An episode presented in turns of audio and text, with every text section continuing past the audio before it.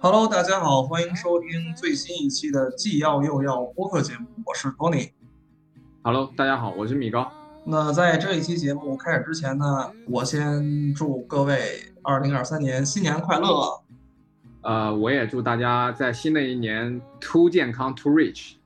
好的，谢谢米老师热情的新年问候。那这一期呢，节目是比较特殊的，在新年期间呢，我们可爱的米老师耐不住寂寞，跑到别的节目中去串了个门儿，做了一次职场呃职场这个生活或者经验的一个分享。然后这期节目我自己也听了，感觉还挺不错的，也很希望能把内容呢分享给大家啊，所以也跟这个米老师，包括隔壁节目组商量了一下，然后最后决定正式把这期节目纳入到我们这期的主要内容中。然后也请米老师给我们简单介绍一下吧。对，首先回应一下你说的，过年春节期间真的不是耐不住寂寞，主要是不让放炮之后不让放炮，还过啥年，根本不无聊是吧？这太无聊了。所以就是这个这个这个正好一个偶然的契机之下，跟别的这个节目组的同学，啊一拍即合，所以我们就聊了一期。其实就是说那个主要跟我们也是初入职场的一些小伙伴们去聊了一下有用之用和无用之用两个部分吧。有用之用呢，还是咱们这个节目既要的部分，对吧？就是既要卷的精彩，所以就跟大家去聊了一些。呃，关于战略相关的一些工作啊，包括一些呃最近比较火热的，包括新消费啊、电商啊、啊一些硬科技啊等等一些行业信息的一些分享吧。同时也给新进入职场的小伙伴提了一些这个自己的观察和一些建议。然后在第二趴呢，后半段的部分。就聊了一下我自己在这一两年一个比较重大的转变，就是从之前非常推崇那些功利主义和实用主义的那些有用之用的东西，到最近这一两年对于这些无用之用的东西更加迷恋的这么一个转变过程，大概是怎么发生的？嗯，以及最终最终跟大家去分享了一下我呃近期看到的一个让自己印象深刻的一本书当中的一句话，叫“褪去皮囊，与骨共舞”。嗯，我自己也是非常喜欢这句话，所以就围绕这句话跟大家也去做了一点，呃，分享和感悟吧。那希望大家能听得开心，听得愉快，有所收获。好的，好的，那感谢米老师的分享。那随着米老师的介绍完毕，我们将正式开启本期的节目，请大家继续收听。在过去的一年当中，我们陪伴了大家五期节目，但是后来由于我们和嘉宾相继阳了，所以新的一期播客压到了现在。希望大家能够多多理解。然后新春伊始，首先祝各位听友们新春快乐。春节期间，我们邀请到了一位在头部互联网大厂的一个战略 leader，他叫米高。好，在本期呢，我们将会聊到战略方向的工作内容以及其对应技能，从商业战略的角度聊了一些风口行业的资讯，以及作为职场 leader 对于职场新人和想要转行朋友们的建议。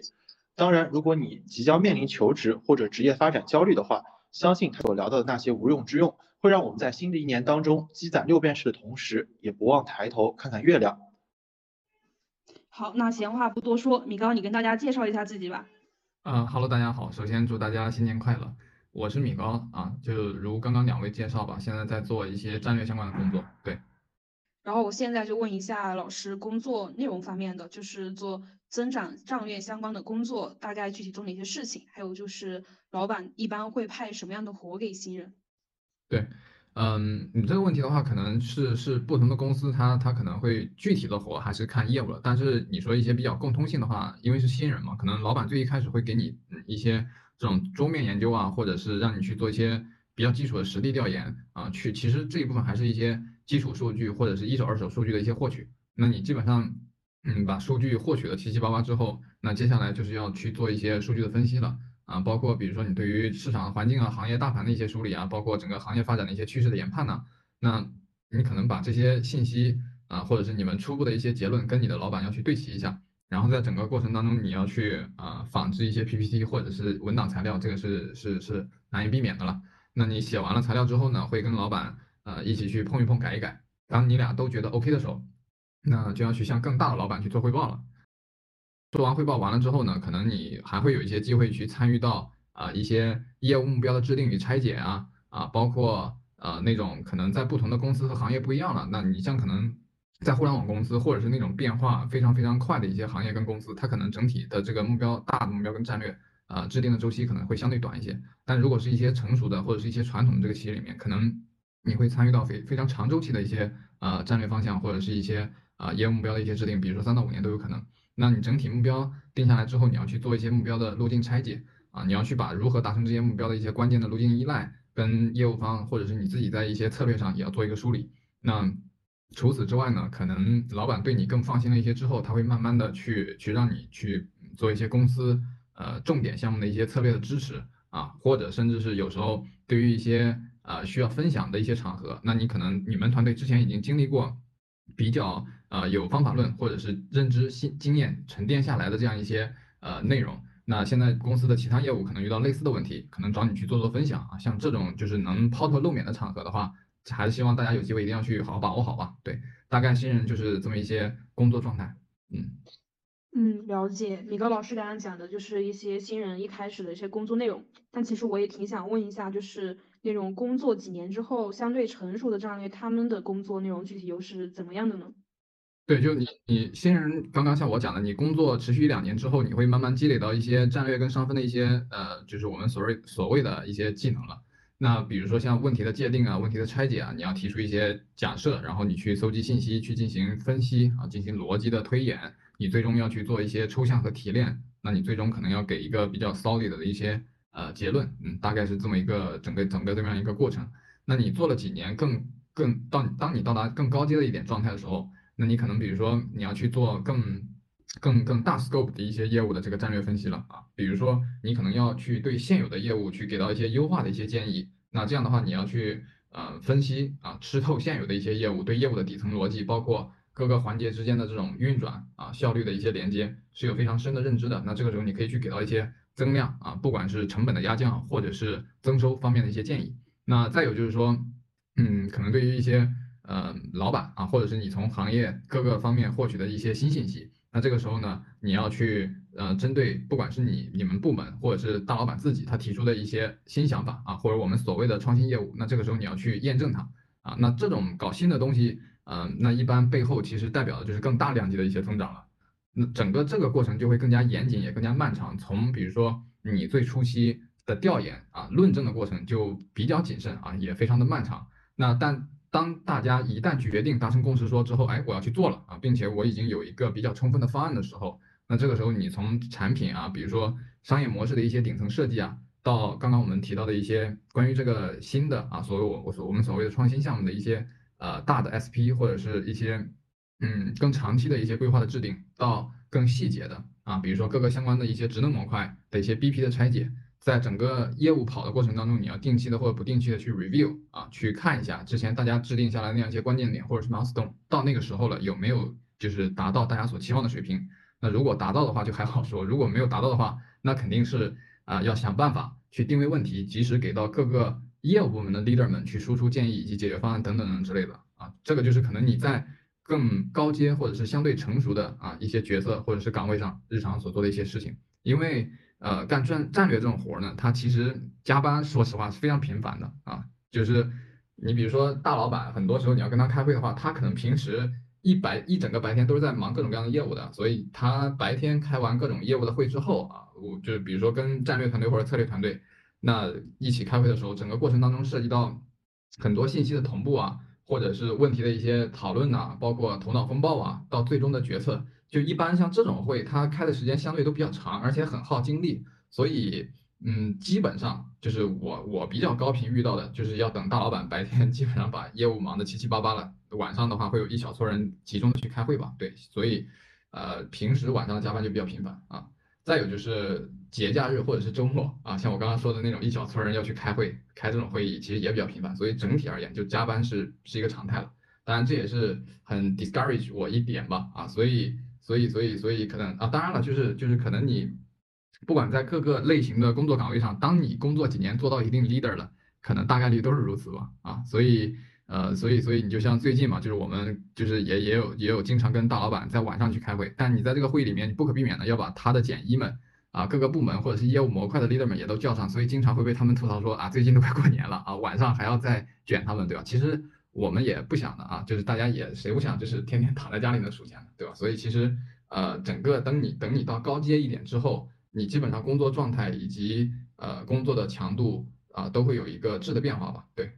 好的，听米高老师刚刚说的那些战略相关的工作内容，我还有一点狠狠的心动了，所以挺想问问米高老师，就怎样去找到第一份战略实习呢？呃，大学生找实习的话，我觉得还是去呃非常非常对标的这种，比如说国内外的战略咨询公司啊，比如说第一梯队的 MBB 啊，第二梯队就是有很多家了啊，就是罗兰贝格、whatever 等等之类的这些。那你在去做实习的时候，呃，或者是去找实习的时候，那你其实也是要避免不了要去练 case 啊。这个的话，可能你就是就是就是就是就是要经历一个相对比较漫长的过程，而且对于学商科的同学或者是学嗯，就是就是就是就是就是数理相关的一些同学，整体在这一块上会相对比较呃容易上手一些吧，就是结构性的一些思维或者是逻辑思维能力相对比较强的一些学科啊，对这些能力诉求要求比较强的学科，同时有这方面能力积累的一些同学啊，再去做相关的一些实习申请，包括你去练 case 的时候，嗯，同时啊，如果你不是商科相关的同学，你可以去看一些商科比较基础的一些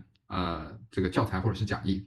因为你大部分啊，大部分的战略还是跟商科是有关的啊。当然了，呃，如果你能够去去去发挥你在这一方面的特长，进入到比较头部和一线的这个战略呃咨询公司的话，那么你也会接触到一些跟跟商业不那么呃直接相关的。比如说我之前就有跟跟我们那个呃就是大的这个项目经理一起去做过。嗯，就是帮一个很小的国家，帮一个很小的国家给这个国家做智囊团啊，帮他去分析这个国家接下来几年啊，在某一个领域要大概以一个什么样的方向来去走啊，就是就是这个可能跟商业就没有那么有直接关系了，但是在整个过程当中，你还是需要用到很多商业的一些基础认知的，所以还是建议大家去啊，把商业和练 case 这两个事情，商业的基本认知跟练 case 这两个事情好好练一下，嗯，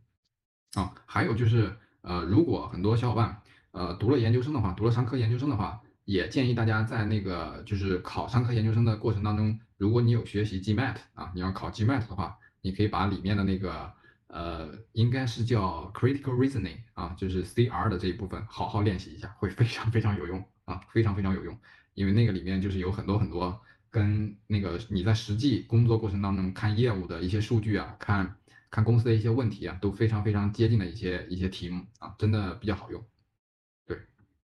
然后。啊，你如果练的七七八八的话，那你就接下来去去去去去去投简历了啊！当然了，说到找工作或者找实习这个事情，还是我非常非常建议大家去找啊，在这个公司的一些熟人或者是你的间接人脉啊。就如果有人能够去内推的话，那效果真的是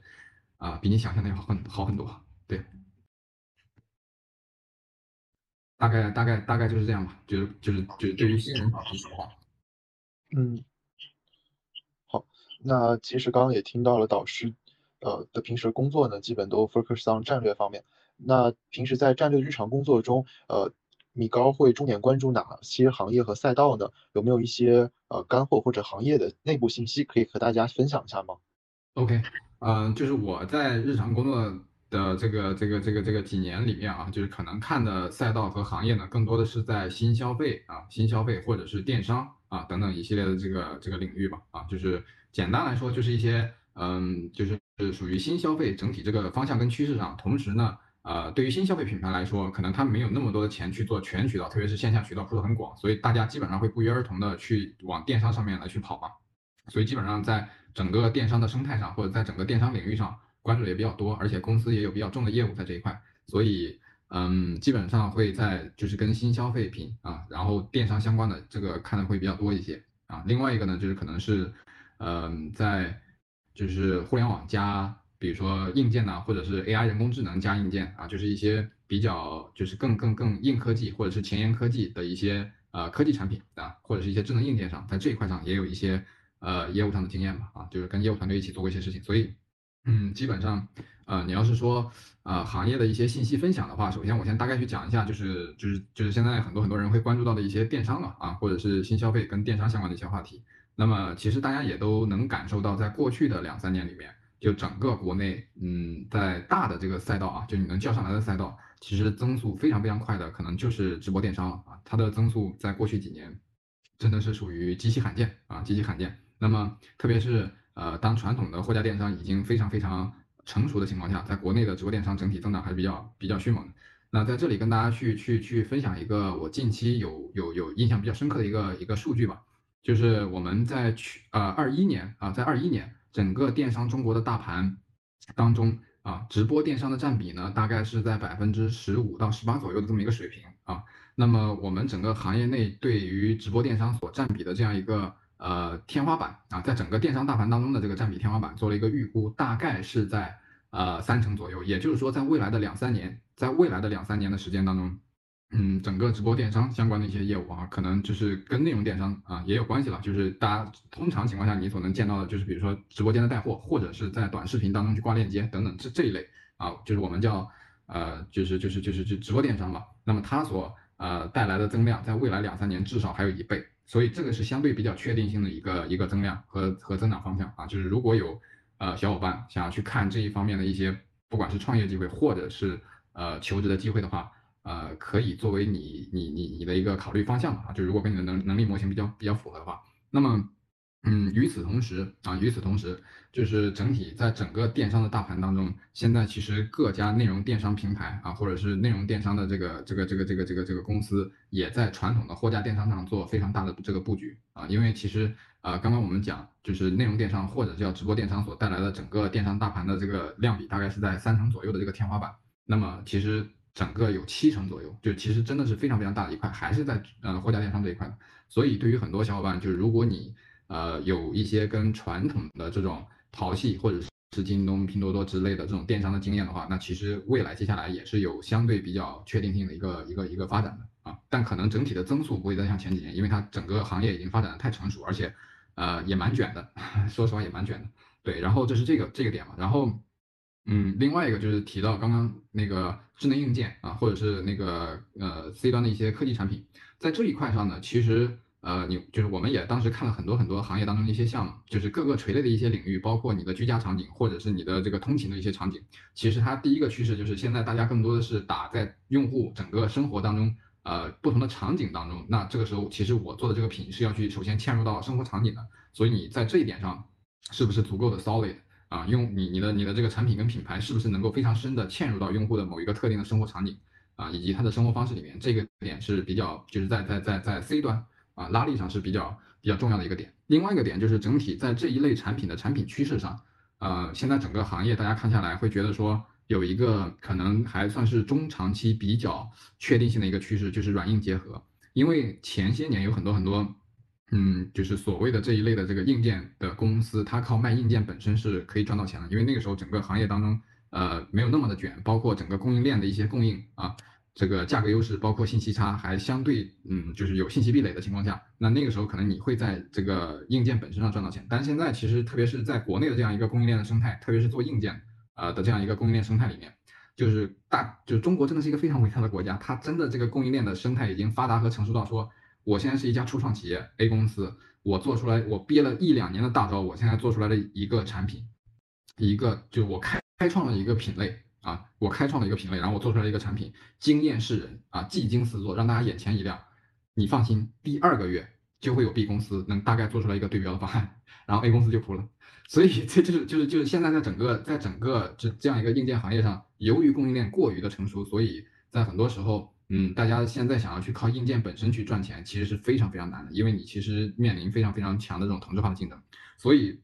所以就是现在我刚刚有提到，整个行业大家慢慢慢慢转型到说，嗯，我尽量要去做带屏的产品啊，就是这是一个比较确定性的一个趋势。比如说你像我们现在这几年的智能健身镜也好啊，或者是。呃，之前有一些其他的这个这个这个这个这个居家的一些呃这个电子器件的一些一些品类，它尽可能都要去做一个屏幕上去，原因就是在于说，呃，我要尽可能让用户在我这个上面去能够留下来，同时呢，我后期在整个屏幕上面要输出一些软性的内容啊，或者是一些订阅制的一些内容，我要通过订阅啊，通过后向商业，就我们把这种东西叫做后向商业来去赚钱啊，所以在这一块上，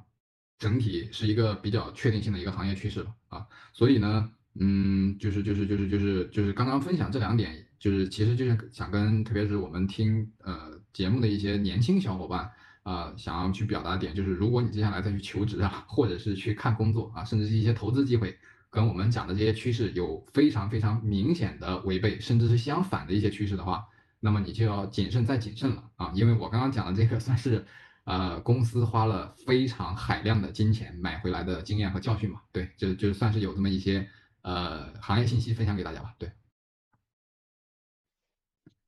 好的，刚刚米高老师分享的一些信息，就是让我让我有一个非常大的一个收获吧。然后我自己也在日常生活中就感受到会经常会频繁的接触到一些陌生的行业，所以也比较想问一下米高老师，就是如何快速去了解一个行业或者赛道？哦，你这个问题真的是一个很好的问题啊，就是呃，这个可是可能也是现在大家做很多很多跟呃商业分析或者是战略，或者是你再去啊自己搞副业啊，你创业的时候。啊，那其实都会去面临到的一个一个问题啊，为什么要去做呃一个行业的分析啊，或者是一个赛道的分析呢？因为现在大家在职场当中工作时间稍微比较长的小伙伴都能够非常明显的感觉到啊，就是我们这个时代真的是选择大于努力的啊，在这种情况下，那你可能有嗯很多时候都需要去快速的啊，真因为因为时间真的很宝贵，你要是晚了就真的错失了很多机会了，就只能唉声叹气了啊，所以你需要相对比较快速的。或者是成体系的去了解一个行业或者是一个赛道啊，那么，那么，那么，那么就是就是就是就是，至于具体为至至于具体你是怎么样能够去相对比较快速的去呃分析去了解一个行业跟赛道呢？在这里我跟大家去分析一个相对比较简单的框架吧，因为说的太详细，可能大家也也整体吸收效果相对比较有限。更多具体的信息，大家如果感兴趣的话，可以在小程序上面找我，或者之后在群聊里面去找我啊。首先呢，就是你。嗯，还是先动用你所能接触到的所有的资源去去去收集信息啊，去收集尽可能多而全面的信息啊，把控这些信息的质量。然后呢，你接下来要去通过一次又一次的这个练习，去训练出来一个相对嗯能够去分析行业啊，或者是我们所说的赛道的一个宏观的视野啊。然后当你把信息收集完之后，你也具备了初步去分析一个行业的宏观视野了，那你接下来就要去。啊，更更更细节的啊，用放大镜进一步去看，我现在要分析的这个行业，它的空间大概是有多大的啊？就是我现在不管是看目标公司也好，还是我自己要去做一个事儿也好，我要去在当中扮演一个玩家也好，那我肯定尽可能去选择一个啊，整个整个行业空间会非常大，同时目前大家吃下来的盘子也还相对没那么大，也也就是我们所谓的行业渗透率还没那么高啊。那言下之意就是未来潜在的这种待满足的需求和。增长空间啊是相对比较大的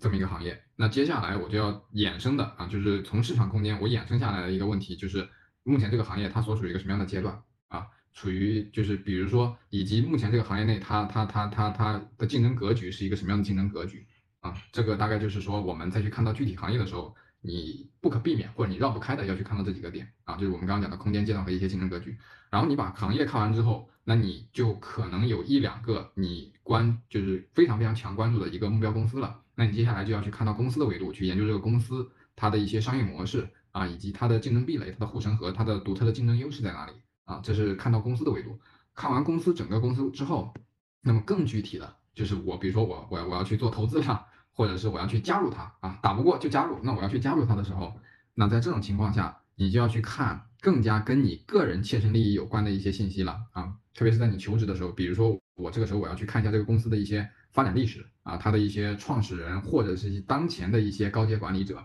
他们是什么样的人，以及公司在用一种什么样的管理体系再去管理他的员工啊，以及这个公司的企业文化是一种什么样的企业文化，这个公司的价值观是一种什么样的价值观啊，这些其实都是跟你在这个公司的这一段职业生涯的经历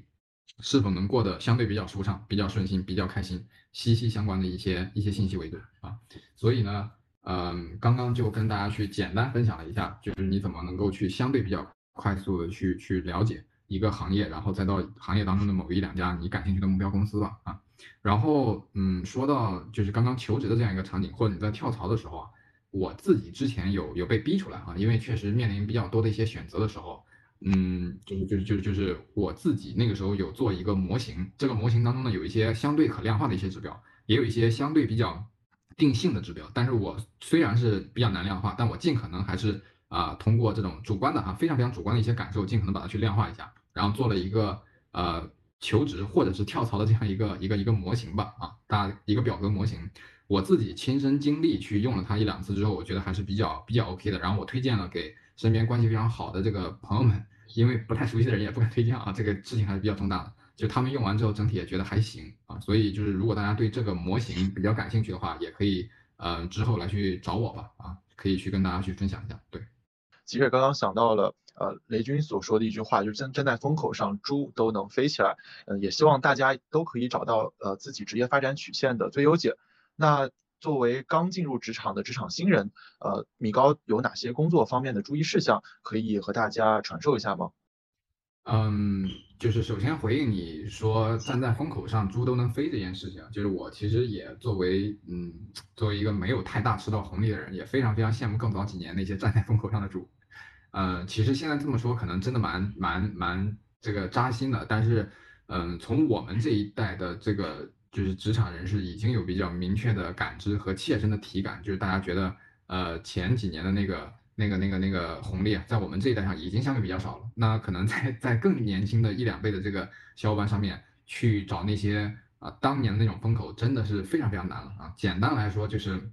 嗯，钱真的很难挣，钱真的很难挣啊。所以在这种情况下，那么大家还是像我刚刚提到的，就我们有聊到过的，就是尽可能做好选择吧。啊，选择真的大于努力啊。嗯，那么说到。嗯，刚刚清坤提到的那个什么注意事项啊，特别是对于新人来讲，我觉得倒不是说什么注意事项，我就拿我自己的那个当年刚刚从学生、研究生到工作的那一段经历，嗯，去去分享一两个点吧。啊，一个点就是，嗯，我觉得大家在进入职场之后，或者是你在正式去去去进入职场工作之前，还是要在呃，哪怕在你实习的过程当中，就要尽快的去转变你的这个学生 mindset。就是职场的 mindset 跟跟跟跟跟学校的 mindset 其实有一个非常非常大的这样一个区别的，因为你在学校里面很多时候你日常的行为的那个目标导向或者是你的目标体系是相对比较单一的啊，就是比如说我就是每天上课学习，然后到了一定的时间周期，我就是这个临阵磨枪，疯狂的去搞搞书啊，然后我期末就是考试答题，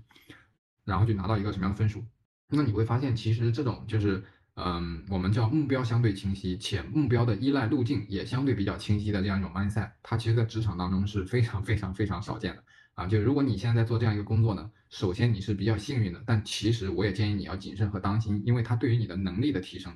啊和长足的发展是有一些不利影响的啊。所以你还是要尽早的去转变到职场的这样一个 mindset 里面。那就是具具体怎么样去进行转变呢？我觉得凡事你就多想想。即使你是一个刚进入职场的一个新人，或者你再去进入到一个军队里面的这个底层小兵啊，我们叫列兵，对吧？列兵。那么你是一个列兵的情况下，你接到了领导的什么活儿的之后啊，你你先别着急去干啊，先别着急去干，因为很多时候领导跟你去讲活儿的时候，可能他他自己都没有意识到很多背景信息没有跟你说到，所以你这个时候你自己先去多想一点啊，你就要想着说，哎，领导现在让我干这个活儿，他的背后的目的究竟是要达成什么？那我接下来怎么样去做，能够让我自己把领导派的活完成的同时，还能给领导甚至我们整个部门提供一些更拿得出手的价值？你搞两三次这种事情，那你很快就 stand out 啊！所以你还是得就是带着一些更宏大的目标啊。我们说加一加二的这个视角啊，你要想一下你的这个这个这个这个这个这个团长啊，甚至你的这个师长啊，你整个整个整个将军他们是怎么想的？他现在整个这个大的业务方向要往哪里走？啊，如果你能够有这样一些视角来去指导你具体的这个工作的思路，那你做出来的事情啊，以及事情的结果，肯定是会让大家眼前一亮的啊。对于你一个新人而言，领导会觉得说，哎，小姑娘挺灵光的嘛，这小伙子脑子挺好使啊，做出来的事真的让人开心，对吧？这种就是我觉得是一个 mindset 的一个转变，因为，嗯，在这一点上啊，在这一点上，我觉得。嗯，我自己有一个栽过的跟头是刚刚啊，刚刚开始参加工作的时候，那个时候领导也是派具体的活，就是说，哎，明天帮我去看一下什么什么行业，然后三天给我大概出一个报告讲，啊，就基本上会这种。那其实其实你会发现说，这个里面能做的事情非常非常多，你报告里面能写的维度非常非常多啊。我自己三天写出来东西之后，领导说你在干嘛啊？我说你不是要看一个什么行业分析出一个报告吗？那领导说。哎，我让你其实真正想要去写的是这几个点，就是现在业务方整体我们要去给业务方提供的 insight 是在这几个方向上。那其实这个就是我觉得很多跟我比较类似啊，就是就是我现在回头看下来，包括我自己现在也带新人了，就心气儿比较高啊，或者是当时一路从学生时代走出来到职场上面，觉得自己能力还行的小伙伴，他比较容易啊，比较容易陷入的一个一个境地，就是领导派的活啊，我就赶紧赶紧干啊，然后很快很快很高效率啊，直接就告领导我干好了。哇，那这种很很多时候你可能真的真的干的完完全全都不是领导心里想要的，甚至不是领导的领导想要的啊，就是对于他们来说价值很低，但你自己又花费了很多时间精力，所以你就会容易陷入一种自我否定的状态。所以在你去做题的具体做某一件事情之前啊，你自己先去多想想，然后列一两个更加嗯深刻的问题啊，或者是背后的一些 background 相关的一些问题，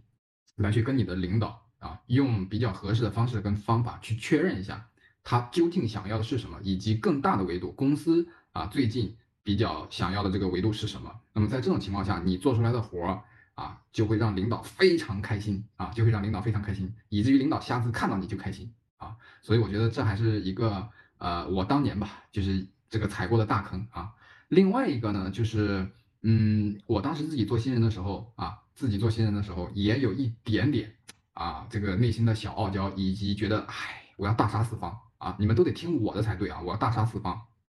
那么在这种情况下，你就会经常面临说啊，你要去处理一个跨部门协作的一个项目。这个时候你给别人发了消息，哇，人家一上午不回你，下午你去给他打电话，啊，对方在忙啊，或者是你终于终于约到别人了，别人就哎，呃，我们最近啊，现在确确实实各种各样的理由，那你这个事情，我们接下来下一次周会的时候过个会啊，下次周会的时候过个会，我们大家集体去讨论一下，再给你一个答复，好吧？一周之后才答复你，然后你这边要等一周的话，你们整个你们团队就黄花菜都凉了。啊，或者这这都算好的，对方都算是比较有职业操守跟职业道德，他会理你，甚至有一些就是职场老油条，他都不屌你，他真的就是你给他提了一个什么需求，或者是直接给他提一个啥请求，人家就一直不理你，无视你啊。这种情况我之前真的经常遇到，然后让我非常非常无奈，以至于我每一次遇到这种情况，我都要三番两次的去找 leader，就是相当于你得搬出来领导，然后去这个上升才能解决问题。那在这种情况下。那领导就会对你很下头啊，领导就会找你谈话，你怎么什么情况啊？每一次自己都搞不定，都得绕我出面啊，对吧？这种情况就会非常非常糟糕。所以啊，这种事情出现的情况多了之后呢，呃，可能也是因为那个时候有一些更高级别的大领导啊，出于惜才吧，或者是可能他年轻的时候也跟我差不多一样，是个愣头青，所以呃，他就找了一个时机跟我去讲了一下他的这个心得，在这里也分享给各位嗯新人小伙伴们。就是当你去给别人提出一个难题的时候，当你去给别人提出一个难题的时候，嗯，因为虽然你们是在同一个公司或在同一个职场里面，大家有一个非常大的共同目标，但其实每一个人的 KPI 是不一样的，每一个人的 OKR 也是很千差万别的。那么在这种情况下，你去给别人提一个难题的时候，你大概率是要占用别人额外的时间跟精力，啊，你要占用别人额外的时间跟精力。那别人他也有一堆工作以及工作以外的这个家长里短的事情要去处理，他凭啥为你啊？要去耗费或者牺牲额外的这个时间跟精力，他要去费他的脑子去帮你推一个事情，而且这个事情可能对你的益处更大，对他的益处又不那么明显的。那么在这种情况下呢，当你像去当你向对方抛一个难题的时候，特别是你要去对外部部门啊，你同一个部门内部还好说，因为你们的利益凝结的更更更稳固，你们的利益更一致。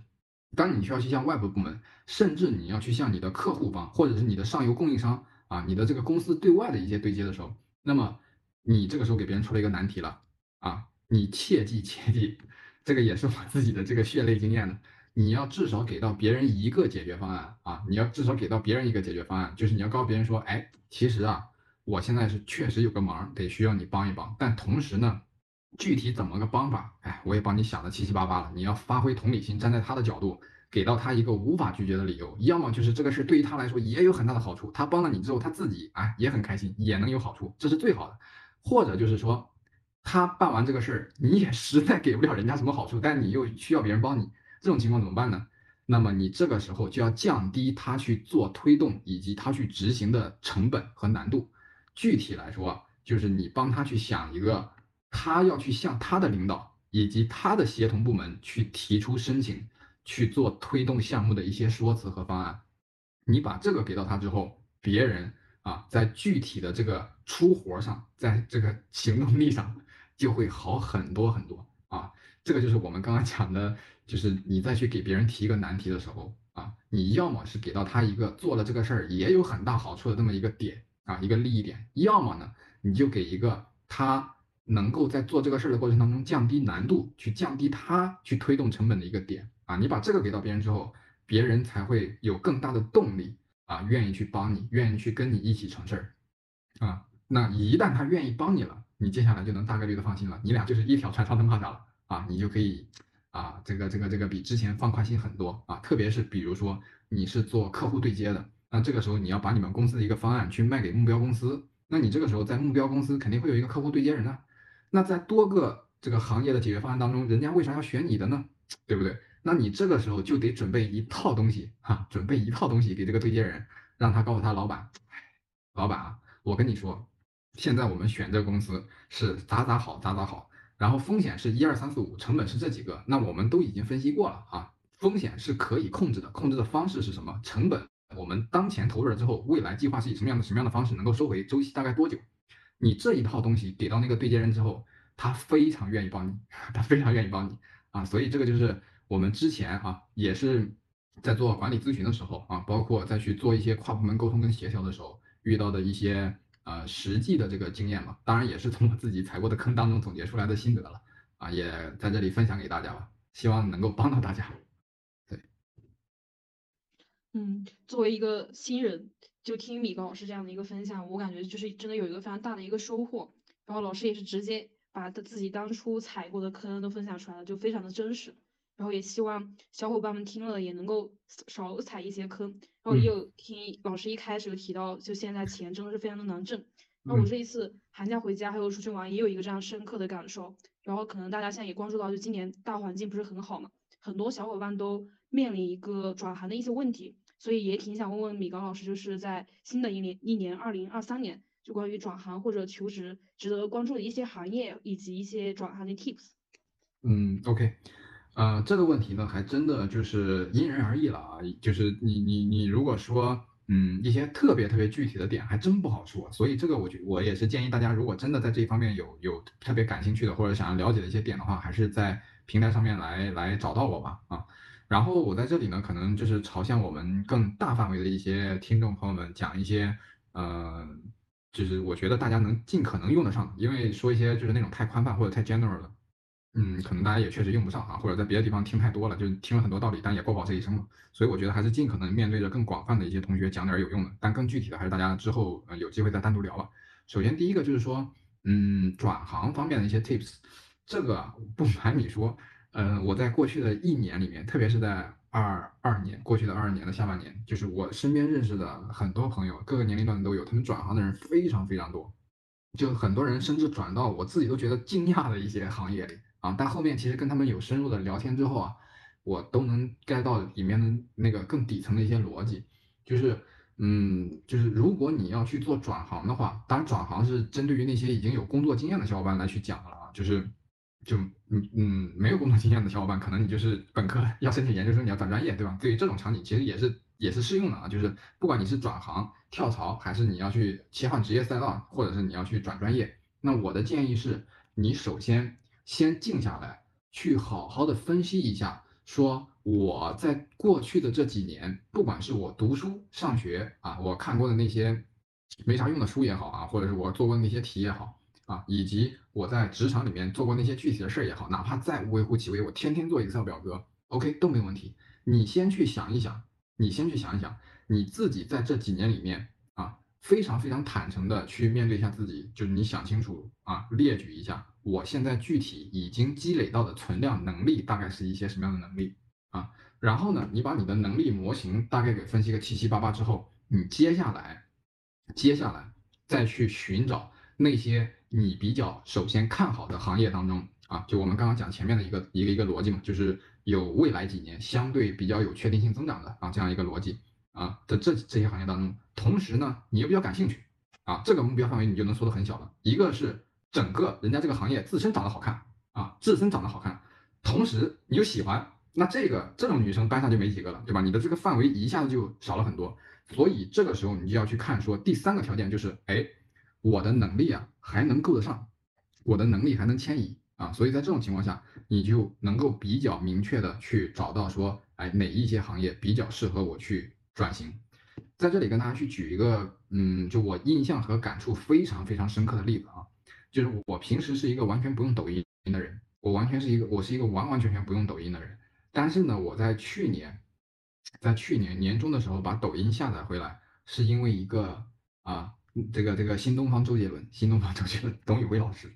就是嗯，当时是因为我关注到这个事情，是因为很多很多的媒体报道，包括当时那个新东方的港股就是飞涨，所以我就就是有了非常非常高的好奇心，就去了解了一下董宇辉，以及看了啊一个星期啊熬夜看了一个星期他的直播，哇，这个小哥真的是太有魅力了，太有魅力了。那么你看董宇辉的转型，他就是从老师转向了主播。那在这个里面，一开始很多人也会觉得说，哇，当时在去年这个教培行业，啊，去年啊前年了，二零二一年了，哇，已经是前年了。前年二零二一年教培行业当中，就是有一群一大群人集体被毕业了啊，就因为一些众所周知的原因，整个教培行业有很多人都被集体毕业了。那么董宇辉也是其中之一嘛。那你会发现说，其实他从老师转向做主播，后面我又深入调查了一下，其实这个转型还不是个例，有很多很多人都在做类似的事情了，只不过他们不一定全部都做主播，他们有些人还去做了培训，或者是一些比较偏 sales 的一些工作啊。那这个其实都是有一些底层的这个能力迁移的，具体是什么能力呢？就是你会发现说，这些人他在去培训机构去做老师的时候，他们的沟通和表达能力啊，把一些非常抽象的这些信息用比较哎。大家喜闻乐见、愿意听、愿意接受的方式，简单来说就是大众们爱听的人话啊，用这种创意性的这种啊形式去传递和诠释这些抽象信息，这种能力是非常值钱的。他就是把这种能力从课堂搬到了直播间，那一下子啊，全网就被这种娓娓道来的董宇辉给吸引住了。你看，董宇辉他其实也不是一下子爆火的，这个其实跟你从一个老师慢慢慢慢的去讲。你很难第一堂课就成为你整个圈子里面非常出众的老师，是一样的道理。所以他其实经历了一个，就是去去不断打磨他的这样一种信息传达，或者是他自己去跟大家去讲那些商品背后故事的这样一个能力啊，一直到他讲到了一种他觉得哎相对大家都比较易于去接受，同时他自己讲的又很舒服的一个状态的时候，那种娓娓道来，那种自然，那种情绪的共鸣。啊，你当时真的是不买，你就是不可能啊！我自己也是忍不住，我唯一第一次，我目前为止唯一第一次啊，在抖音上面买东西，就是我买了四十多块钱一斤的鸡蛋啊，就是被董宇董董宇辉老师说的，所以我就觉得这个其实还是还是有一个有一个有一个啊非常非常好的职业转型吧啊，这是刚刚讲的第一个 tips，就是说你去转到那些跟自己技能匹配度最高的一些行业上，包括你去。呃，做你的这个研究生转专业啊，或者你博士生转专业，其实也是一样的。因为你如果去浪费了你前些年的一些存量积累的话，那你在这个年纪去跟你的同龄人去 PK 的时候，那你的优势其实是非常非常难以体现的。这是第一个点。嗯，再有一个啊，就是想去跟大家去分享一点的，因为还是刚刚那个逻辑，就是尽量讲一些呃受众范围更大的同学们能够去去用得到的信息吧。就是嗯，尽可能去找那些未来两三年。整个行业趋势是确定向上的这样一个行业啊，目前在国内呢有两个吧，就是大家在业界内都比较普遍有共识的。第一个就是数字化，特别是在中国语境里面那些嗯关于工业制造啊，或者是传统的重工业啊，或者是一些所谓的传统的能源企业，一些国家经济命脉的这些啊传统的这些这个这个这个这个大宗经济，他们的转数字化转型，或者是特别是制造化的这些数字化的转型。那其实是一个非常非常，嗯，在未来几年都有很好的一个发展的方向，而且我认识的很多很多，在过去一两年互联网大厂，嗯，裁员风波当中受到波及的技术型的小伙伴，比如说软件工程师或者是 IT 工程师，都转向了这样一些行业，并且他们在这些行业里面真的非常受待见，他们整体的这个职业幸福感一下就提升了很多，嗯，而且这些企业。没有什么三十五岁毕业和三十五岁焦虑啊，而且就是这些企业里面，好像他们是有一种就是你干的越久越值钱的这样一种 feel 啊，所以他们真的是，嗯，就是就是转成功的那部分人真的还挺开心的这个是刚刚讲的，就是去数字化集中度比较高的一些行业当中，目前在整个中国呢，嗯，就是有几个城市啊，比如说像深圳，比如说像呃整个浙江啊，整个浙江或者是深圳这样一些呃省份和城市，它其实都是在。从政府政府一把手的这种战略高度上，就是把数字化要定位在说，这是它整个整个区域、整个城市或者我整个省份接下来几年的非常非常重点，甚至是 top 一的一个发展战略。那如果你在这种啊环境当中去去工作，或者是你去创业的话，那你就是就是就是真的是天时地利人和啊，就是政府会有政策去支持你，同时你的这个上下游的这个呃这个这个这个这个协作的各个。各个协作方他们的数字化程度都很高，跟你去对接，整个整体的效率大家一下就能起来，非常非常非常非常迅速。所以在这一块上，大家还是值得去关注的。再有一个呢，除了数字化以外，再有一个就是，嗯，它的受众就更广泛了啊，就是我们说接下来几年，在整个大的消费领域，在整个大的消费产业里面，大家一定要去关注那些消费转型的这样一些细分赛道啊。我们嗯非常非常明显的、明确的能感受到，虽然过去这一两年，大家因为疫情的影响，手里的钱包变得非常的紧凑，但其实大大家还是在花钱的啊，当然还是在花钱的，只不过大家花钱会花的更加的有有特色了啊，相比起前几年，什么叫有特色了呢？前些年我们会整体发现说，整个消费的主力军还是那些偏嗯叫功能性的啊，一些实物商品的一些功能性的满足。最最近这一两年，整体朝着说，哎，我买它，我要变美啊，我买它，我确实怕死啊，我要健康，对吧？我要身心健康，我买它是为了抵抗我的焦虑，我为了应对我的孤独。那么在我们刚刚讲的变美、怕死，我要应对孤独的这几个方向上，大家一定要去关注啊，因为这是未来未来几年作为整个新生代的消费群体。他们新崛起的，就是有一群新的消费群体在崛起，他们的消费更多的是呈现在这样一些具体的领域。它的底层逻辑是在于，当我们现在的零零后或者是更年轻的一代人，他们在未来接受到了更高的一些教育之后，那么他们的消费是呈越来越呈现到说，我要悦己，我要让自己更开心，对吧？那其实这个在美妆领域其实也是一样的，就是我们之前有跟美妆领域的一些头部的 KOL，包括在行业深耕很多年的一些人有去聊到这样一个话题，就是大家会发现说，现在越来越多的年轻人，特别是小姐姐们，从前几年大家买一些美妆或者是衣服、鞋鞋、包包之类的，是女为悦己者容。他们问的更多的那些 KOL 的问题或者是私信是，哎，我现在买这样一套衣服，或者是我现在化这样一个妆，我现在搞这样一个唇色去见男朋友啊，合不合适？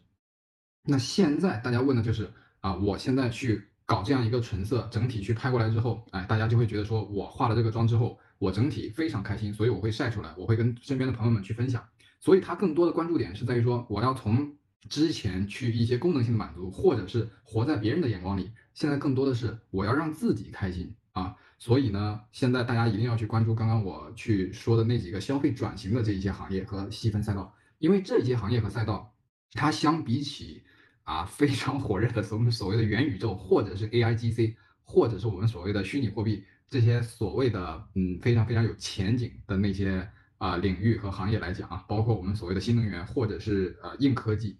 对于大部分更稍微呃就是就是就是就是就是就是就是就是就是没有那么强专业性的一些同学们的门槛是更低的啊，门槛是更低的，因为你你你接触的门槛低的原因是在于你也是这些 行业的消费者。所以你自己本身就会有更多的体会和体感，同时在这个你你非常感兴趣的行业，它自己又在蓬勃发展的时候，啊，你不管是加入其中工作，还是你去创业搞项目，那其实都是有有有比较好的一个中短期以及未来长期的一个一个回报吧。呃，说到这一点啊，就是刚刚对应的这几个变美啊，啊，我怕死啊，我要健康啊，同时我要去应对孤独啊，我要抵抗焦虑啊，我要去啊深夜不那么 emo 啊等等之类的。那么在这种类型的消费里面，对应的几个职业啊，在过去几年国内非常非常的兴盛，一个就是宠物医生啊，再有就是心理咨询师，还有就是整个剧本杀产业当中的一些从剧本杀的这个编剧到发行啊等等一系列的这个产业链啊是非常非常兴盛的啊，再到一些比如说注册营养师啊，他们会现在去去去去呃有一些自由从业者，他会给一些支付能力相对比较强的人去做一些营养膳食的一些定制，收入也是非常不菲的，嗯，所以。嗯，大家会发现说，当你把视野打得更开一点之后，在职场里面卷，真的不是唯一的答案啊。所以呢，我自己也跟几个朋友啊，就是大家优势互补了一下嘛，就是搞了一点宠物经济的小项目，目前也是在非常非常初始的一个阶段嘛。对，呃，这个就是就是就是就是你说算不算到未来真的会做职业转型，那就是边做边看了。对，但是一个是因为自己特别喜欢，同时也是因为对于这个赛道的看好啊，同时呢也有一些。呃，认识身边的朋友有相关的一些资源，所以大家就一起搞了一下。嗯，这个就是关于，嗯，在过去吧，这半年我看到的很多很多身边的朋友，包括自己啊，关于转行啊的这这一些话题的一些思考跟一些实践。那接着其实非常好奇，米高，嗯，在分享了自己做宠物经济的一些项目，我也相信大部分的打工人呢都想在呃主业之余可以做一些额外的。这个收入，获得呃税后的报酬。然后米高可以分享一下关于搞副业的一些 tips 吗？OK OK，呃，你说分享 tips 啊，这个倒确实没啥可分享的啊，我只能还是像刚刚一样，用自己的一些一些一些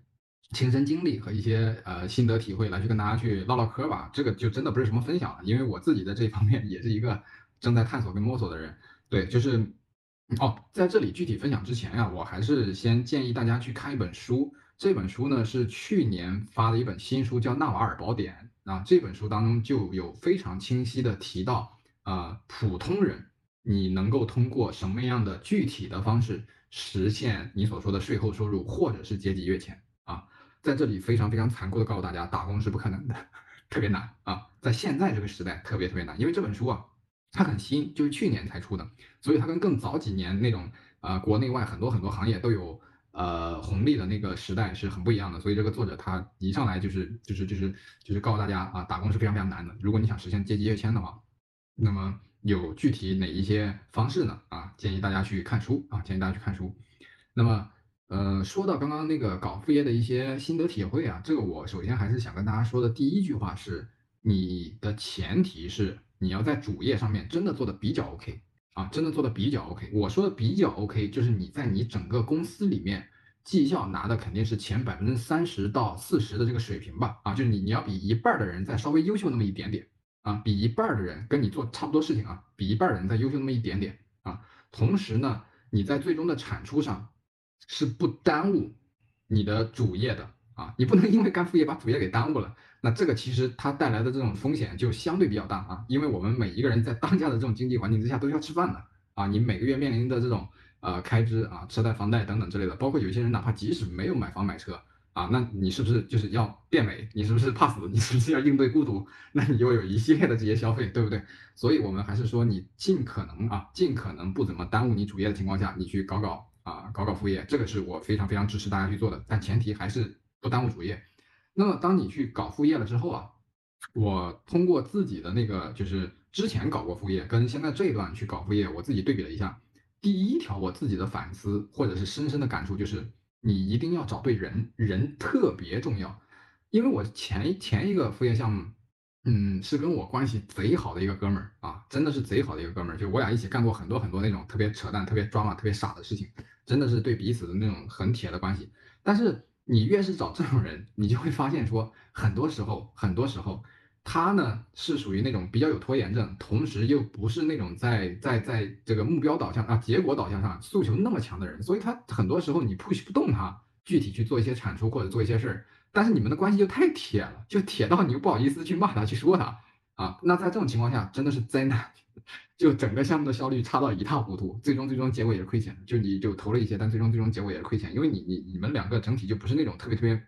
嗯，正确的姿势来去做这样一个事情啊。所以这个可能也是很多很多人就是说，不管你是创业还是一起去，哪怕搞点小事情、小生意，你你你一定要谨慎，跟你最好的哥们儿或者是你的好闺蜜啊一起去搞事情，这个可能过程当中是有原因的啊。然后另外一个点就是，嗯。你你就是你你在找人的时候，你在找人的时候，你要去找呃跟你在能力上可以相对互补啊，比如说你就像这个我是做偏战略啊，或者是以商业化的一些增长方向啊的这个方向，那青坤可能他是一个技术宅啊，比如说婉婉他是一个啊非常非常擅长这个内内外的这个搞关系去拉通啊，能够去这个这个搞事情，那这就是一个。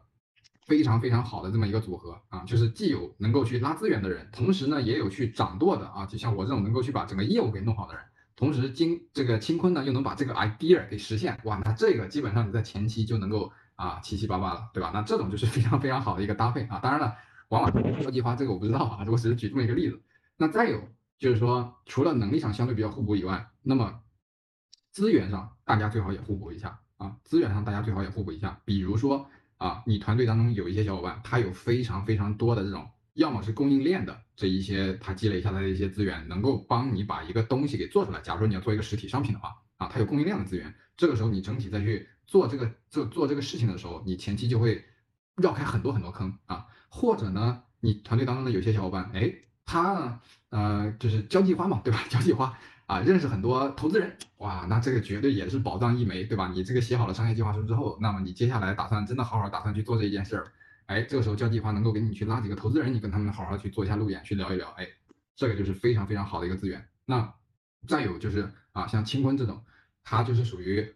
专业型的这种技能型的，这其实也是一种资源啊，大家最好把这种资源也错开，就比如说两个人都是做技术的。那这种在未来合伙人的这种模式当中，势必有一个人可能要去做比较大的转型，那这个时候就是要看他的意愿跟他的整体的这种学习能力了，对吧？所以这个还是，嗯，在在在资源上啊，最好也有一些互补。同时呢，你们几个都比较认可这个事儿啊，就是真的大家就是啊，很想很想把自己摊的事儿给做起来，每一个人都非常非常的有动力啊，非常非常的有动力啊。然后啊，秦坤打打了一个字说我是什么站位，我我基本上是属于那种就是。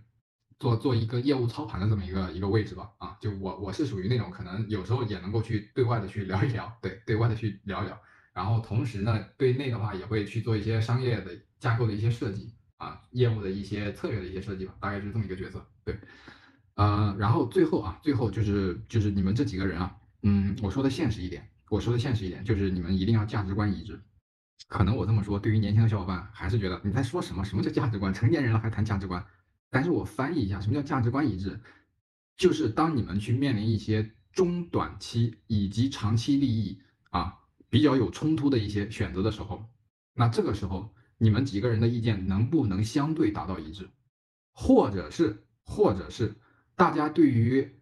金钱这个事情的看法啊，能不能达到相对一致？啊，这个就就是我们所谓的价值观。所谓的价值观，其实它的中文翻译啊，在这里跟大家多啰嗦一句，就是其实。大家以后不管你是交朋友也好，还是找你的伴侣也好，就是找你比较重要的关系的人，跟他去结成比较重要的关系。真正所谓的价值观是，当你们面临一个比较复杂问题的时候，这个时候有 A、B、C、D 四个选项，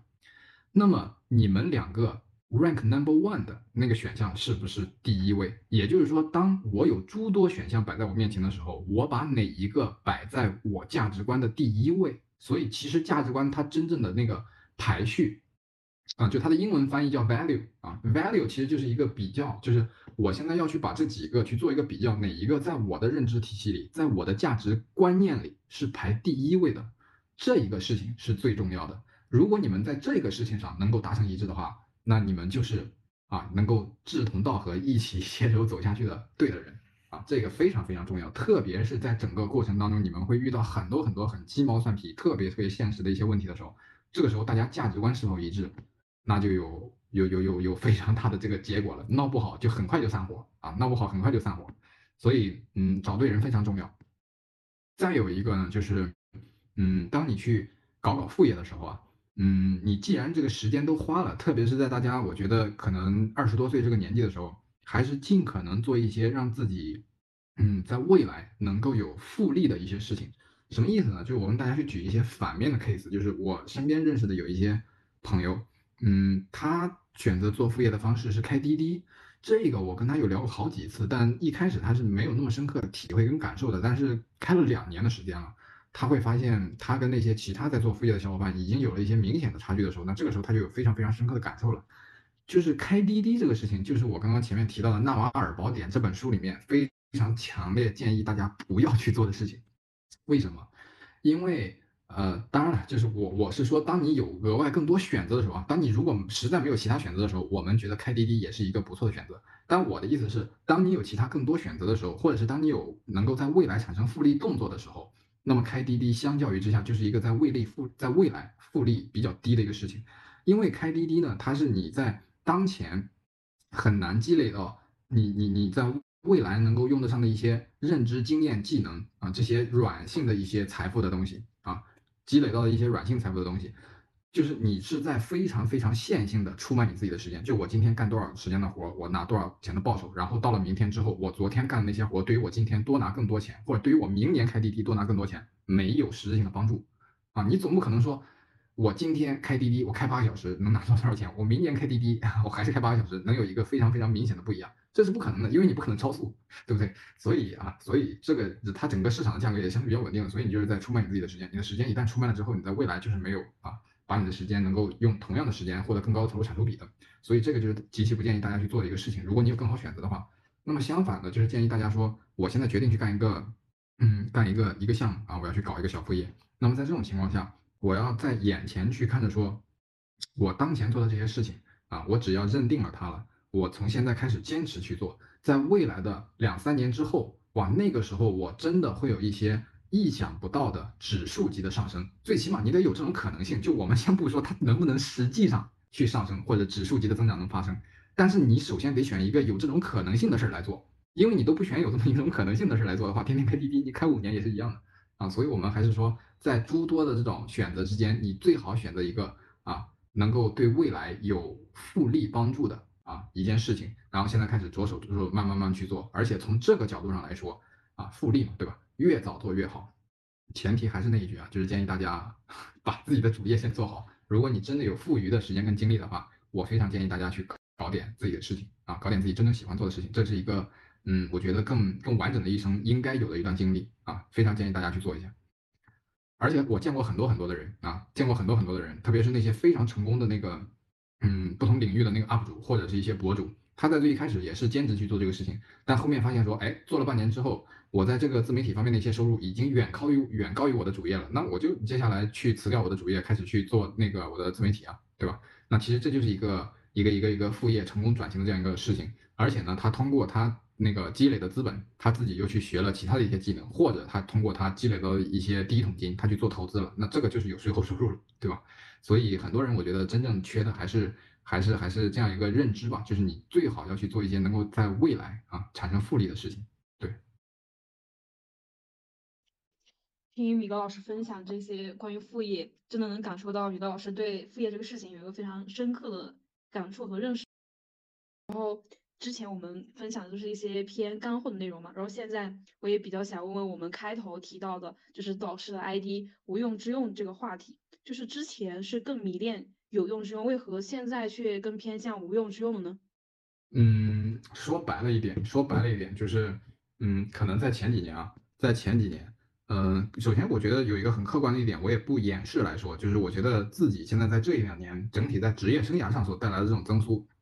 肯定是不如前几年内容感觉啊那么爽的啊，就是现在在职场上，我觉得我在这两年在职场上的这种投入产出比，啊，不管是从情绪价值上，还是从实际的这个金钱回报上，或者是一些中短期内确定性的一些回报上，嗯，确实是更低的。所以呢，嗯，在前几年，在前几年啊，整体在有用之用的这些卷的事情上，整体去花了更多的时间跟精力啊，那个时候来看，确实是有更高的一些回报的啊，更高的一些回报的。所以我觉得。嗯，那个时候去去去啊，就是去看那些呃，我印象非常深刻的就是得到啊，去用得到 APP，或者是听那个就是那个那个那个那个就是就是就是类似的这样一些资讯啊，包括去那个听很多啊樊登读书会啊，我之前曾经还是樊登读书会的一个讲述人呢，我现在才想起来。就是我那个，就是就是就是去去听这样一些非常非常所谓的很功利性、很实用主义的一些东西的时候，在那个时候，哇，你真的能感受到说，哎，我把这些学到的东西用在我的这个职场里面，或者是用到我跟人际交往的一些嗯谈资的时候，哇，它它能带来的真的是即时的反馈，就是 ROI 是非常非常高的。但是在但是在整个这几年经历下来的过程当中，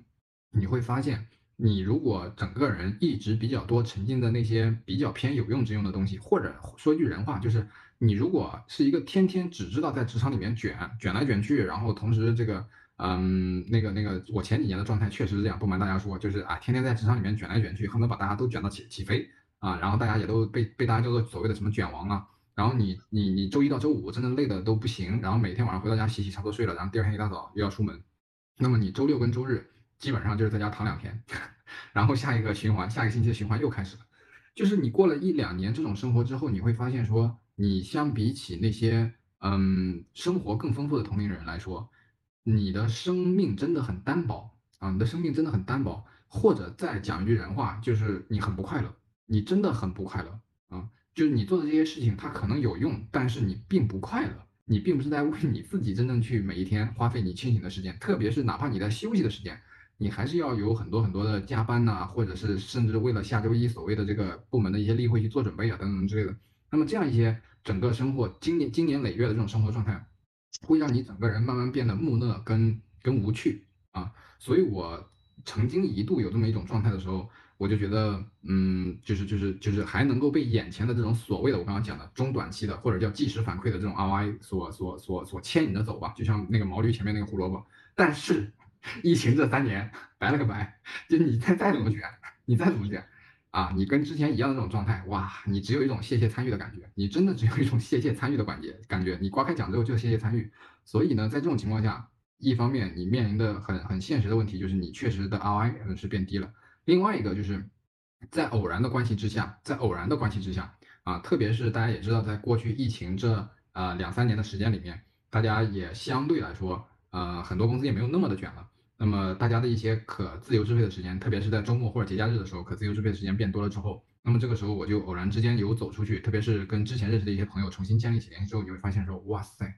哇，这个世界真的非常丰富，为什么别人会的东西这么多，大家的这个生活可以过得这么开心快乐，对吧？所以你跟这些人接触了之后，你会发现说，无用之用这些东西啊，无用之用这些东西，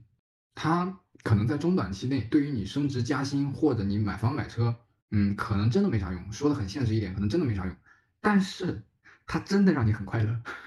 这种快乐是你在前些年，就是我以一个职场新人，天天那种卷的那种状态，是完完全全体会不到的那种快乐啊！就是你就像是一个被打开了新世界的人一样啊，打开了新世界的人一样。所以，嗯，当你一旦体会到这种无用之用，它能够带给你整个人充满精神能量啊，能够去跟你身边的很多人，包括亲人，包括你关系比较亲近的一些朋友。啊，包括你日常去沟通的一些人，整个人都变得 soft 了，没有之前就是说我要卷死你们，我要去大杀四方，我要去干，我要去拿结果，我要去拼啊，怎么样怎么样怎么样之类的那种感觉，其实给你周遭的人感觉是非常糟糕的那种状态。那当你整个人变得非常 soft 了之后，大家会觉得说，哎，原来米高是这么一个有趣的人，哎，他也有他这个文艺的一面，哎，他原来做饭，哎，还可以还可以有几个好拿得出手的东西。哎，他还挺这个这个这个这个挺喜欢户外的一些东西的啊，会搭帐篷啊，大家整体在户外的时候能玩得很好啊，大家在这方面有有比较多能玩的一些东西。那那这个时候大家会跟你相处的过程当中，大家也会变得更快乐。同时你在跟大家去相处和互互互动的过程当中，你也会变得更快乐，而且是那种真正意义上发自内心的快乐。所以在这种情况之下呢，就是现在对于这种所谓的无用之用的这种迷恋啊，真的它的底层的逻辑就在于。嗯，它真的让人更快乐啊！它真的让人更快乐，它真的让你自己觉得，嗯，没有那么的，嗯，就是就是就是就是不安，或者是没有那么大的这种焦虑跟压力的感觉。你整个人活活出了更多的这种所谓的松弛感吧，对吧？就是去年我们那个就是孟晚舟啊，在去演讲的时候也提到了松弛感。其实松弛感真的非常非常重要。就是你你那种前几年啊，就是回应到秦坤在开头问到一个问题啊，就是可能大家整体会觉得说。呃，米高，你你是一个相对年龄或者是跟你同级别的人都比较就年轻的这样一个人，那你是怎么样就是跑得比同龄人相对更快一些？那其实答案很简单，就是你前几年，呃，运气起到绝大部分成这个这个作用的情况下，你又嗯把自己的那种生活状态给透支了，啊，一方面确实有运气的加持，同时你又透支了自己的生活。等双重作用之下，可能才会有今天这么一个结果。但是我刚刚讲了那种状态，真的是让你自己非常非常不开心。而且我刚刚讲透支的这种状态，就是你在你在你在你在你在提前预知你的未来，所以那种状态真的是不可持续的啊。所以在最近这一两年吧，就就就会有特别特别呃多的一些转变，会把嗯之前的那些那些时间跟精力啊花在职场上的怎么样去卷的等等之类的这些事情，更多的放在自己去丰富自己的一些人生体验啊。去去仔细仔细的去关注自己的一些情绪，自己喜欢真正喜欢什么东西啊的喜怒哀乐，包括一些自我的感受和自我的一些体验吧。对，所以就经历这么一个转变。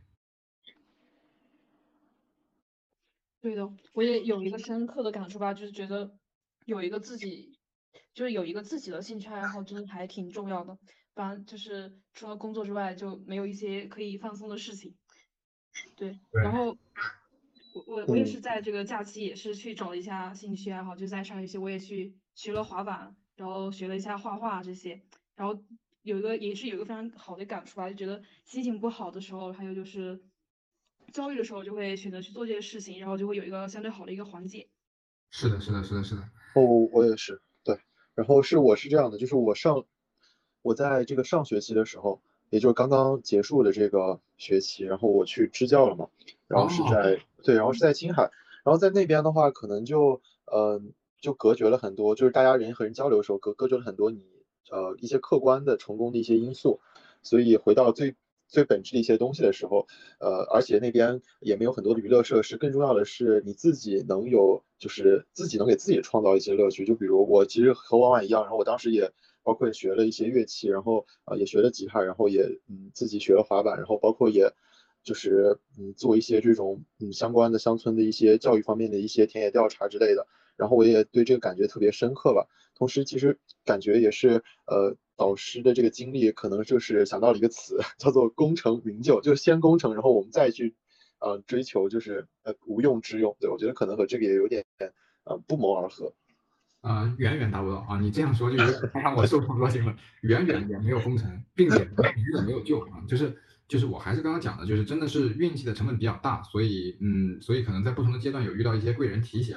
啊，所以就是就是会稍微稍微的跑得比同龄人快那么一点点，但是刚刚也有讲到嘛，就是你如果是一直这种非常透支，并且让自己不快乐、不开心啊，觉得生活特别没意思的这种状态情况下，你是持续不了太长久的啊。所以，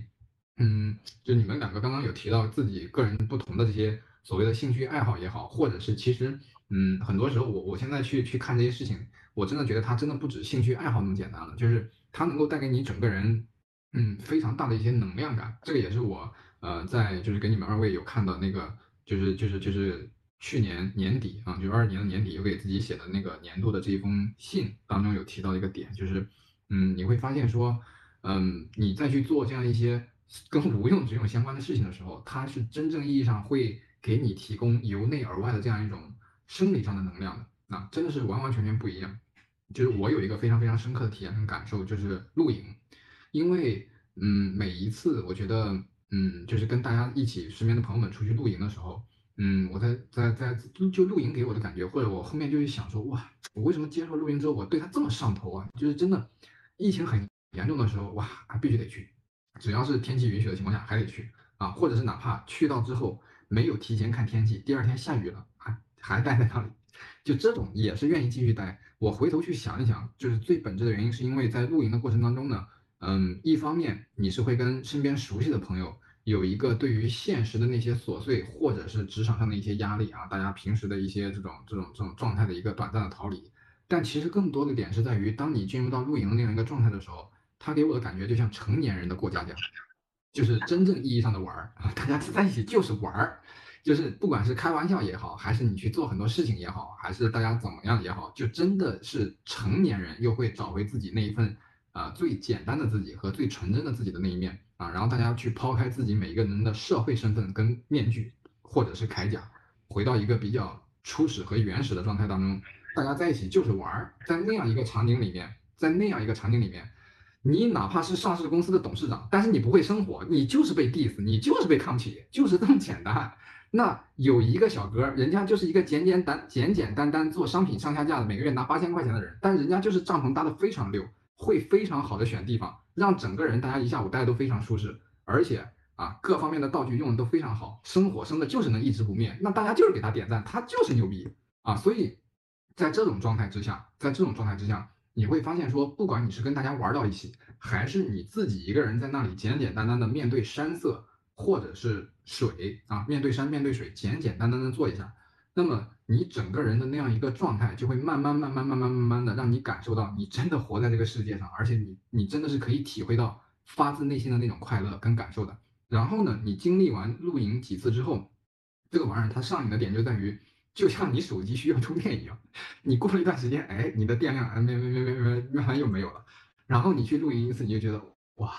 充电充满了，所以它真的是有这样一种非常非常神奇的能量感的，就是你再去做这些事情的时候啊，所以我觉得这个就是我就是非常非常喜欢露营，或者是去跟大家去聊一些，嗯，就拿我们播客来讲啊，我在信当中也有提到，就是去年我一年当中听播客听是最多的，也是在那个播客平台上跟二位相识的嘛，就是，嗯，其实听播客的时候，那这种很多时候相信其实大家的这种听众朋友们也都有同样的感触啊，就是大家翻翻自己在听播客的时候那个。听过的这些历史记录，可能你会发现说，你时不时因为一些所谓的嗯有用之用的诉求，你会听一些职业的信息、行业的趋势，听一些投资的建议啊，听一些这种卷的东西啊，这个当然是你要听。但是呢，当你去听那些啊这个喜剧大赛有关的呀，啊吐槽脱口为什么办这么烂呢？啊，啊为什么这个这个这个这个就是去分析某一个这个超级杀人狂魔，为什么他这么变态呀？啊，或者去分析一些这个神话体系当中居然还有这么抓马的事情啊？哇，你去听这些东西的时候，你会真的非常开心，这个才是休息的时候你真正该有的样子啊！所以其实这个也是我觉得大家真正意义上啊，应该去多关注自己的这种自我感受跟自我体验，尽可能的去让你自己的。呃，生活能够去丰富一些啊，尽可能能够让你的生活去丰富一些，去去去珍藏并且记录更多能够带给你不同体验的东西吧啊，我觉得这个其实就这些无用之用的东西啊，嗯，随着你年纪不断的去增长，嗯，你会慢慢的发现，在未来的某一天，这些无用之用的东西突然间又跳脱出来，它会给你莫大的能量，能够让你面临嗯生活当中非常非常重大的一些事件，比如说。啊，就是今天，就在我们三个录播课的今天，我的姥爷去世了。好，哦，对，就是对，就是就是就是就是就是，但是呢，在前几年，在前几年，我确实有经历过类似的这种家里的长辈亲人去世的时候，我整个人是非常的，就是不在状态，并且我一瞬间一度会陷入一种无法自拔的那无法自拔那样一种伤感，跟跟跟跟跟跟很不好那样一种状态里面。但是呢，嗯，我再去就是就是就是就是去看。嗯，那个就是后面会跟大家提到一本书里面的一些内容的时候，包括啊，我不知道大家有没有看过一个韩剧叫《请回答一九八八》。哦，我看过好多遍。就是嗯，其实啊，这也是我觉得我的人生前三十年真的啊，但虽然没有三十年啊，就是之前二十多年真的白活的一个点。啊，就是在于我接触这些东西真的太晚了。以至于就是就是我会发现说，其实你你说你看请问他有办法有啥用？对于你升职加薪有用，还是说对于你买房买车买车有用？没有任何用。但是但是我就拿今天我自己经历的这样一个就是人生当中所谓的比较重大的事情，因为去年也有一部电影叫《人生大事》嘛，对吧？就是里面有一句台词就是生死之外，人生无大事啊，我非常非常认可了。现在就是嗯，就是当你看了一九八八之后，你再去自己亲自去面临类似这种事情的时候，你会发现说嗯。你内心是有一种能量感的，同时呢，你能够去收拾好和照顾好自己的情绪，你会发现说，原来这个世界上有另外的一种方式去纪念和珍藏啊亲人的离去。同时呢，嗯，还有一个电影推荐给大家，就是，呃，哎，那个电影叫什么来着？就是墨西哥的一个电影，一个动画片，它讲的是墨西哥的亡灵节，叫，呃，什么环游记吗？啊，对对，寻梦环游记，寻梦环游记。《寻梦环游记》就是就是就是就是你会发现说，原来这个世界上还有另外的一群人，他们通过更加难以置信的方式啊，喜庆的庆祝来去庆祝的这种方式来去看待死亡啊，在亡灵节的那一天，或者是在未来的某一天，你逝去的亲人会以另外一种方式回到啊人间来去跟你重逢和团聚。那么他一定是希望你过得非常非常好，他一定是希望看到你非常非常开心的样子啊。在这种状态之下，那么你这个时候。再去看待你的亲人离去跟死亡这件事情，就更加的不同了。然后我要提到另外一个作品，就是今年在这个喜剧大赛里面，在二喜当中，除了少爷和我是我最喜欢的 top 一以外，我的 top 二就是再见老张。就是再见老张这个作品当中，你也会发现说，以你已故的亲人，他还是我刚刚讲的，就是他一定当他重新有机会回到你身边的时候，看一看你现在过得怎么样的时候，那么他一定是希望你能过得非常幸福快乐。啊，过得非常安康，身体健康，这么一个状态。就如果你很长时间的陷入在那种极度的焦虑或者是自难过当中无法自拔，以至于严重的影响到你的正常生活状态的时候，那你这个时候其实是，嗯，对于你已经逝去的亲人，是一个不希望看到的状态吧。所以其实我觉得无用之用啊，我刚刚举的这样一个例子，不管是《寻梦环游记》，还是所谓的再见老张，还是这个请回答一九一九八八，就这些东西，它它，你说你说它它它它它它真的有啥？用呢，在你看的时候一点用没有。但是我们每一个人在不同的生命阶段都要经历一些比较重大的事情。当这些事情真的到你身上的时候，这些无用之用就在那个时刻给你提供非常大的用处啊！所以其实这个就是嗯特别吧。我在过去的一年也经历了很多很多类似的这种大事。每当这些大事来的时候，我都能非常深刻的感受到之前看到的那些无用之用，它的大用就彰显了！所以。嗯，无用之用方为大用吧，这句话还是很有道理的。嗯，感觉到最后都上上升到了哲学方面了，哲学这个词。所以也是希望大家能够在未来的，嗯，你当当你去遭遇到人生非常重大的一些事件的时候，嗯，你曾经啊有接触过那些无用之用，它能够在那个时候给你提供莫大的能量啊，能够让你继续走下去吧。啊，嗯，对，就是我感觉就看这些电影还有电视剧，就是也是看一下别人的生活是什么样的，就是人生重在体验嘛。其实我一直觉得，就是人的这一世就是体验体验一些不同各种各样的一些生活。反正这个世界就是未知的东西还蛮多的。对，然后其实我也想到一个事儿，就是我在这个上高中的时候，然后呃，我们当语文老师讲那课文嘛，然后我当时也会觉得，哎，语文的课文包括它这个古诗有什么用嘛？然后我只记老师和我们说，当时讲这月亮的时候，他给我描述他当时在去呃外面这个上大学的时候，然后看到了这个月亮，然后当时正好是呃正月十五嘛，然后就是其实大家都是天涯共此时，就是他和他的家人虽然相隔很远。但是他们都在看到这个月亮的时候，都想到了彼此，就是他们共赏这一轮月亮。当我有一天在嗯北京在实习的时候，然后从公司晚上出来看到了这个月亮，其实我也突然想到了，我也自己很想家。然后但是比较欣慰的是，我和家人都在。享受着这同一轮月亮，所以我会觉得，其实，嗯，也是这种偏文学，或者说对于一些工，对于我们这些工科生来说，啊，这些文学的东西，他们可能会给我们在生活中一些熏陶，给自己一个内在的这个呃向上的力量。对，是的，是的，是的，是的。所以，嗯，所以其实就是，嗯，就是也是在这一趴的这个这个这个这个这个部分，嗯，也忍不住啊，想要去分享一个我自己比较喜欢的作家，叫毛姆。他呢，就是在年轻的时候，跟他年迈的时候，非常老年的时候，写过两部作品，一部叫《月亮与六便士》，这个可能大家都非常非常熟知了，可能看过的人不多，但基本上对于这本书所要传达的理念都了解的七七八八。但是，嗯，他在晚年的时候又写了一本《刀锋》，呃，其中的一个主人公跟那个《月亮与六便士》的整个人生经历非常非常相像，就是大家会觉得说，你怎么又写了一遍？但是在他晚年啊，就是因为毛姆他确实年少成名嘛，算是真的年轻有为，就就是金坤说的功成名就这种人啊，就写书拿赚了很多钱，同时他也搞搞投资啊，是就这个声色犬马都体验过了，吃过玩过见过。那么他接下来的人生当中花了很长时间去游历各国，他他是属于真的走了万里路的那种人。那么当他去了很多很多地方之后，他会发现说，他之前的那些声色犬马、物质的积累，包括各种就是能够让他去去给他短暂愉悦快感的这些东西啊，或者是物质性的一些东西，都不能让他真正的持续性的快乐啊，而且甚至有一些对他身体的健康啊造成一些负面的损伤等等之类的。直到他游历到印度的时候，就他他在亚洲游历的时候接触到印度啊以及东方的一些文化，那么到那个时候他才发现说，一个人真正意义上。可以持续的获得快乐的源泉是在于不断的丰富自己内心的世界，跟你在物质上的那些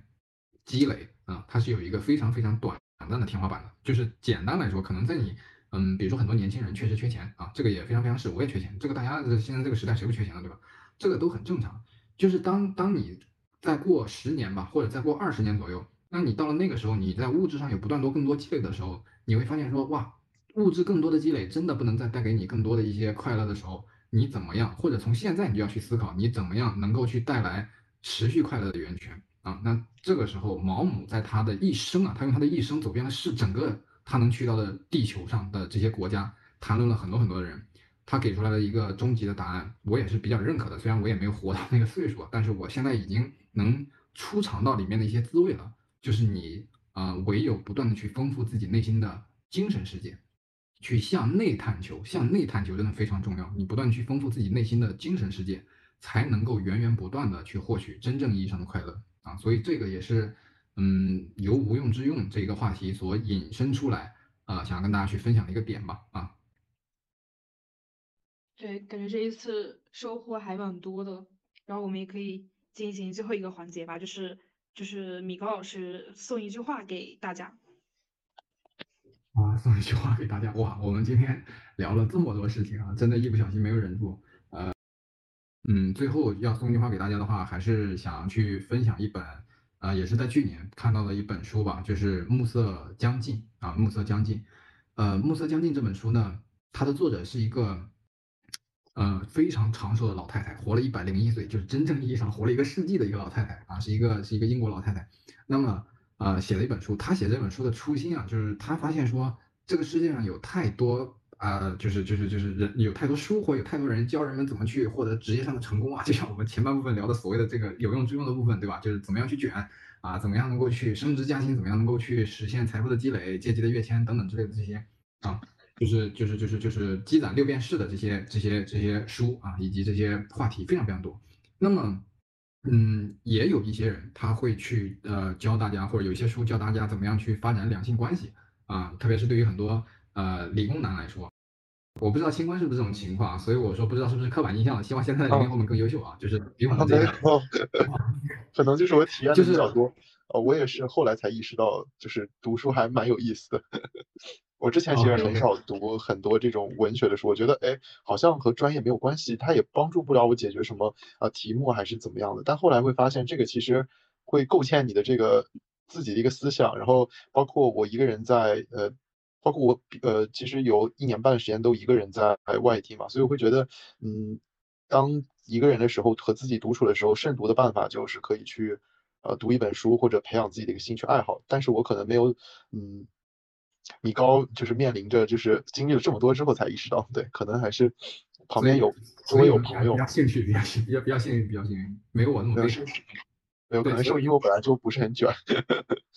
行，羡慕你们啊。所以就是刚刚有刚刚说回来，就是说，嗯，这个一一百零一岁的老太太，她去写这一本书，她的初心是说，这个世界上有太多人，太多的书去教人怎么样去成功啊，啊，或者去发展两性关系啊，或者怎么样去哺育孩子，去养育孩子，去教育孩子。但是他说，人的人生经历是非常丰富多元的，而且在不同的时间阶段，你面临的主要的目标也是不一样的。所以他说，嗯，纵观整个市面上，很少有人或者是书教人怎么样到了中年能够去面对，首先面对自己的中年生活，然后同时。能够去面对自己逐渐在老去这么一个事情，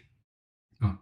可能听到这里有一些小伙伴会说：“哎呀，米高你自己才二十多，而且我也二十多啊，我可能现在才二十，你跟我聊这本书干啥呀？变老跟我有啥关系，对吧？”其实，嗯，就是就是就是就是就是我我现在在这个这一期的播客或者在这个时间节点，啊想去聊一下这本书。最后最后啊，我们这一期最后最后想聊一下这本书，真的是非常强烈的推荐给大家，特别是推荐给女性朋友们啊，推荐给女性朋友们可以值得好好去读一下。原因是因为我们现在在录播客这一期，嗯，不管是录制或者在发出的时候，算是新年伊始的这个节点啊，可能是那个元旦到农历年之间吧，反正就是辞旧迎新的这么一个时候嘛。每当这个时候呢，我们都会很神奇啊，我们人类每当这个时候，不管是哪个文化的人，他真的，嗯，会把时间这个事情赋予特别重大的意义，平时还没有特别强大的这种感觉，所以在，嗯，在在每当这个时间节点，我们大家都要。不免啊去做一些年度的回顾啊，未来的一些展望，对吧？相信稍微有几年工作经验或者是工作经历的小伙伴们都会有这种感受，就是时间真的过得非常非常快。你可以现在可以回头想想，疫情这三年，疫情这三年你干了哪些事情？你现在跟疫情疫情开始之前有多大的区别或者是成长？可能可能每个人不一样啊，但是我觉得疫情这三年或者是我工作这几年过得真的非常非常快的，而且我现在已经接近三十了嘛。真的是从身心都觉得说，嗯，自己啊，已经不是 最年轻的那一波人了啊，自己已经不是最年轻的那一波人了。特别是回顾自己的那个二零二二年，算是真正意义上长大了很多。这个刚刚在上一个话题的时候也有提到，所以就已经有嗯时不时步入中年的那种感觉了啊。对，清坤说心态变年轻，但确实心态变年轻了很多啊。就是相比起那些实用主义和怎么样去赚钱啊、去卷啊这些事情以外，就刚刚也有提到，就是更想去关注自己的情绪、感受和体验，关注自己怎么样把每天的生活给过好，甚至时间维度更拉长，就是怎么样能够嗯过好自己更长久的一些生活。所以，嗯，在《暮色将近》这本书里面，你你看完啊，你会真的爱上这个非常酷的老太太。她在这本书呃撰写的时候是八十九岁啊，但是呢，你会觉得 她完全不像一个老太太。很潮，很新啊，而且不被时代所定义。她非常这个不羁啊，又又又有独立的这种人格，也很勇敢啊，很勇敢，过着嗯不被不被别人就不不活在别人的眼光里面啊。而且他是生活在上个世纪的，就比我们早一百年嘛，他更年轻的时候，所以其实他他真的在当时过着一个非常不循规蹈矩的人生了，因为他遵循自己的心意，他要爱就爱啊。这个想走就走啊，在这个各种关系当中，包括在两性关系当中也是这样，特别是在当年一百年前的一个女性，真的是非常非常少见的啊，因为她更多的出发点真的是悦己啊，包括她在那个时候与她人生当中非常非常重要的一个很长期的一个异性伴侣啊，但是这种伴侣又不是特别传统的那一种伴侣啊，所以他们之间一直有这样一种嗯，就是就是就是就是不太传统的关系。但是他自己是从这一段关系当中寻找到了自洽和舒适感，对方也是一样的，所以他们就没有被所谓的传统或者是世俗的那种东西所禁锢，他就他就在他的情感和感情生活这方面啊，虽然不太传统，但他真正找到了自己啊非常非常舒适的方式啊，他在他的生活当中的其他方面也是一样的啊，所以嗯，在这本书当中，你真的会看到一个一个一个一个一个呃一个一个很不一样的一个老太太啊，特别是在一百年前啊的一个老太太，所以。在当然，我刚刚讲的这只是其中一方面啊，还有其他的很多很多的方面。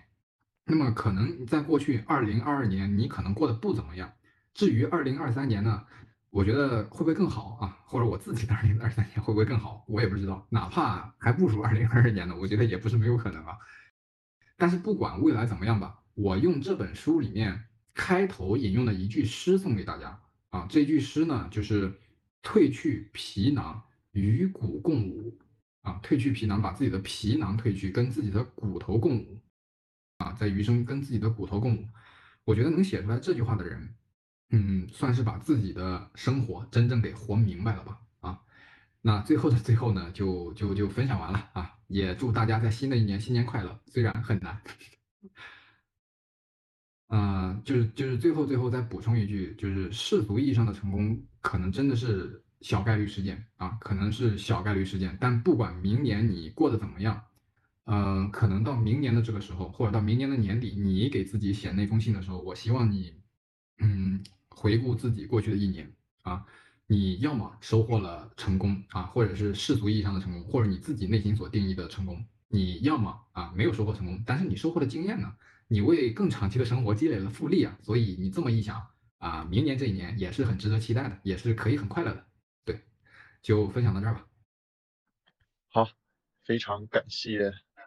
米高，然后也希望呃听众们，然后大家也在呃以后的时间里呢，可能给自己或者给别人的标签也不只局限在我们的一些客观的呃定义的成功的世俗当中，大家也关注这个人是多么有趣、多么幽默、多么会生活、多么在平凡的日子里会把这些呃琐碎的事情调理起来。我觉得这其实也是。呃，一个人真正的标签，对，